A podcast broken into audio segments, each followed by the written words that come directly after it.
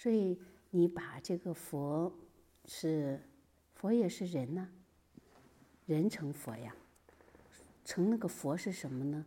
它是圆满的智慧，它具备了圆满的智慧、圆满的功德。我们本来就是佛，人活在这个世界上。当你没有成佛之前，我说的这个成佛是什么呢？他对整个人生宇宙，他有一个全面的、完全的一个认知，认知这个实相，圆满的智慧。你所有发生的事情，他都很清楚的知道。你对一件事情的认知，你是很全面的，还是喜欢你选择一个对一件事情你没有认知？对呀。这就是佛与凡夫啊，习性不是真实的你，所以我们错误的把习性当成自己了。就像我们看电影一样，电影里面有一个自己，不断的在扮演这个角色。你认为扮演角色的那个自己就是你，实际上并不是。就是我一想到我要真成了佛，感觉每天都不痛不痒的，内心很平静。我就觉得我已经经历了很多很多很多很多。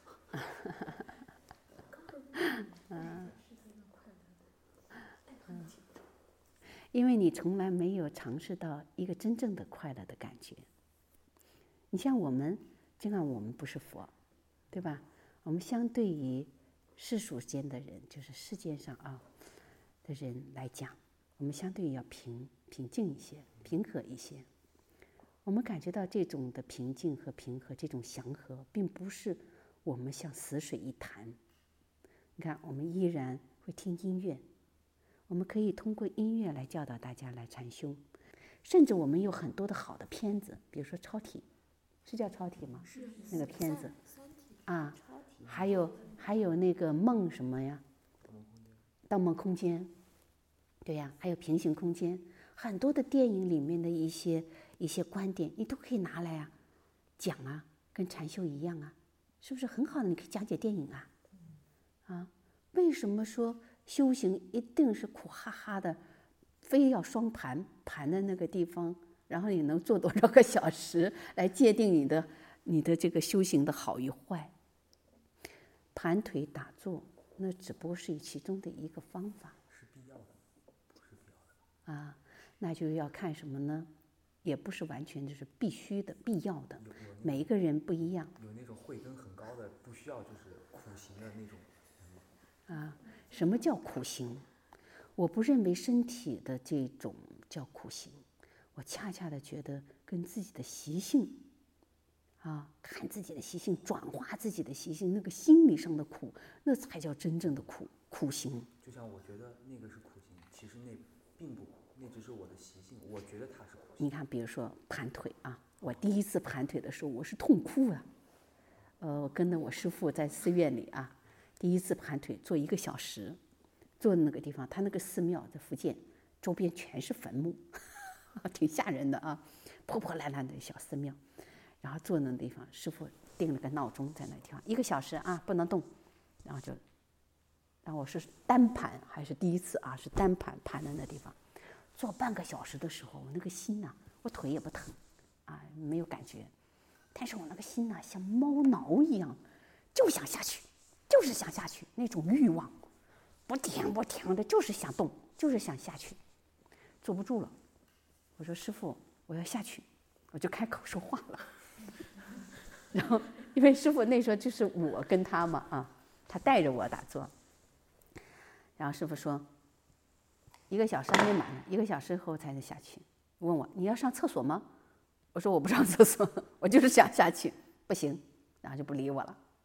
啊，我就开始坐那的地方熬啊，熬到四十多分钟的时候，开始腿开始麻了，疼了，越来越疼，越来越疼，疼的我就开始冒汗，然后就在那想。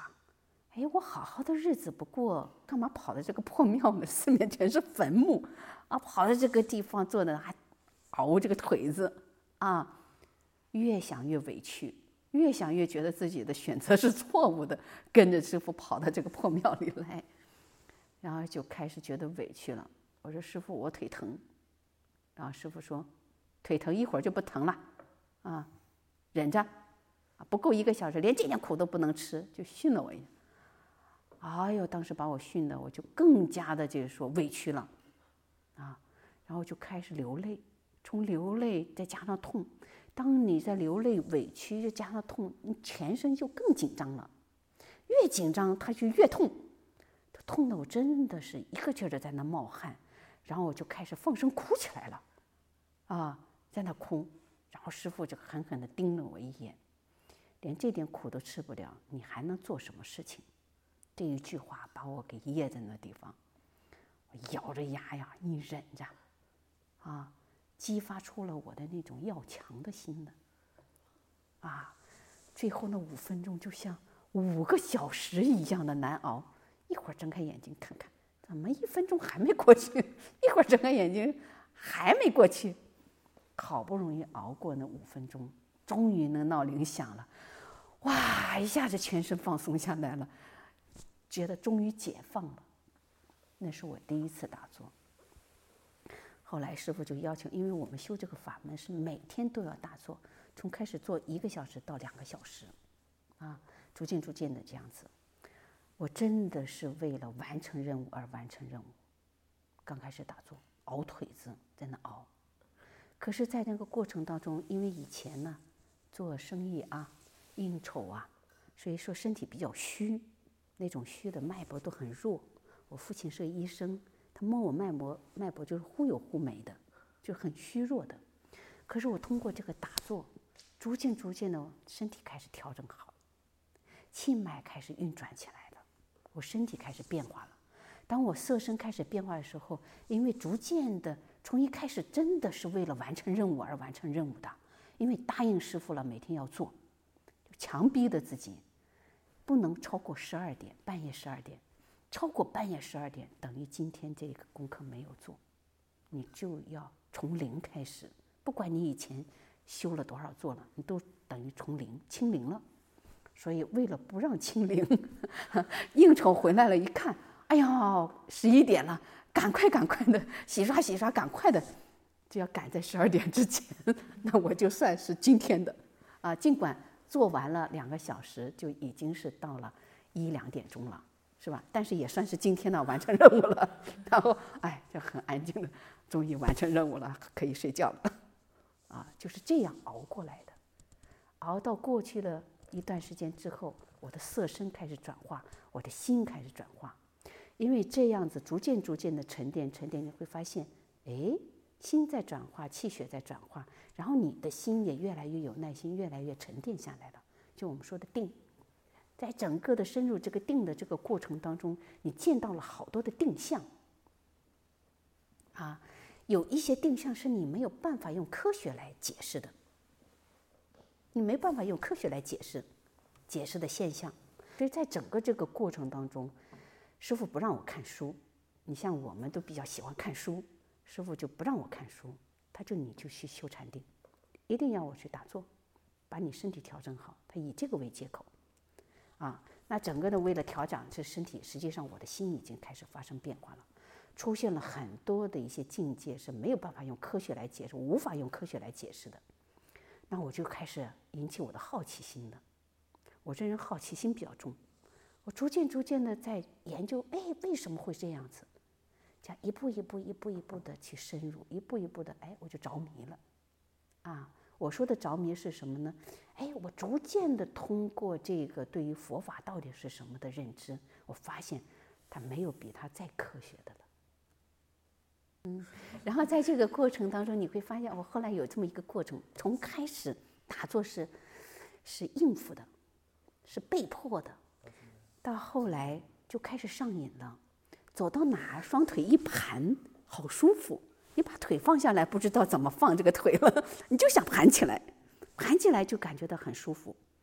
所以有的时候走很多的路，哎，我双腿一盘，做五分钟，马上这个精精神就好了，马上就放松了，恢复过来了，根本不需要睡觉，啊，比如躺下，我就喜欢坐着，我不喜欢躺着，啊，从到这个地方我就开始上瘾了。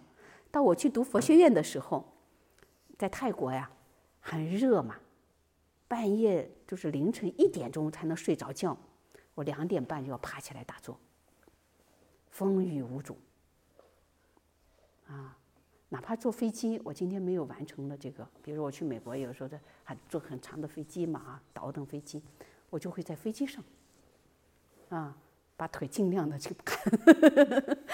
后来呢，我就不太执着这个盘腿了，我腿放一下，能够自然的放松，做的是那颗心。啊，让那个心的安定安详。但是呢，刚开始的时候一定是要通过这个姿态，你只有这样的姿态，才能够很好的看清楚你的心是如何运作的，对你的心运作的认知了知。然后呢，这个盘腿能够让你整个的这个气血在锁定的这一个范围里面快速的流动，啊。有一些有病的或者阻塞的，它就可以帮你打通。因为痛啊，是因为你不通，它才会痛。啊，我闭关那三个月的时候，因为不见人嘛。当我出来的时候，上这个这个这个一出门，我就能够闻到人肉的味道。这个人肉味道是什么呢？共同的，人的人肉的人的身上的味道。然后再就是个性上的。你有你的体味，他有他的体味，但是所有的人都有共有一个人味儿。这就是《西游记》里面所说的妖精怎么找到人了？啊，对，他就闻了人的味道来的。嗯，你们现在闻的 是你们自己的体味。嗯，所以这些味道也是呈现的一种磁场的一种波动形式。整个这宇宙都是一个波动形式，像这个。石头，这是一种波动形式。我们认为它是个固体的，实际上它并不是固体的，因为我们的业力所形成的，认为它是个固体的。啊，当你深入禅定的时候，你会发现整个宇宙全是波动的形式，包括念头，就是我们心里面想的，它会在虚空当中呈现波动的线。啊，当然这个线是你眼睛看不到的，你一定要深入禅定，用。不是这样的眼睛肉眼看的，啊，包括我们说这个石头也是一样，它都是呈现一个波动的形式。所以说，呃，有一些圣地说过去的这些人圣人，包括佛留下足印，那是可以的，能够做到的。嗯，足印，他在石头石头上留下这个足印，是因为它的波动和这个石头的波动形成一致的时候，它并没有。说我们那么费力，它就如同相融，它就会形成了我们的业力。眼睛所看到的，它就是一个印，一个主印。实际上，它在踩过去的时候，在这个形成的时候，它的波动形式和它是一致性的。就像崂山道士不是修的穿墙吗？对他修到他整个身体的这个波动频率和这个墙的波动频率成为一致性的，这个墙。跟他就等于这个墙没有一样，他就可以出去了。这是很科学的，包括我说心念呈现了一个波动形式，这是后来多少年之后，因为那是在禅定当中我体验到的，这多少年之后看到一个国外的一个报道，通过一种仪器，真的人的心心念是呈现一个波动的线，波动形式的，所以说。它是，它是没有一个。你看，你一念想的时候，你想念一个人的时候，你跟他很深缘分，比如说亲人，你爱爱人，你老想他，对方就有感觉。你这边对方有发生事情了，你这边就会莫名的慌，心慌，啊，这就是这种心念的波动形式，啊，所以有些人呢，他与生俱来他就比较敏感，啊。他能够实时的，有些人哎，与生俱来他敏感，他能够放空自己。他所呈现在放空那一刹那的时候，哎，他所呈现的这种波动，他会接受很多的一些信息。这都是科学的，不是迷信啊。所以我们搞清楚什么是迷信，什么是科学。听师傅他们唱那个经经的时候，我就想哭。啊，因为这些经咒啊，比如说这个咒语。比如说观音菩萨的这个心咒“嗡嘛呢叭咪吽”，它是发自他内心的这种慈悲。你像这个很好理解，我们有的时候 有感而发，你就是想唱，实际上并没有具体歌词，也没有什么调调，就是油然而生的，由心里面想哼鸣出来的。啊，这个佛菩萨就是慈悲，他就由心里面所哼出来的他的咒语，就称之为他的心咒。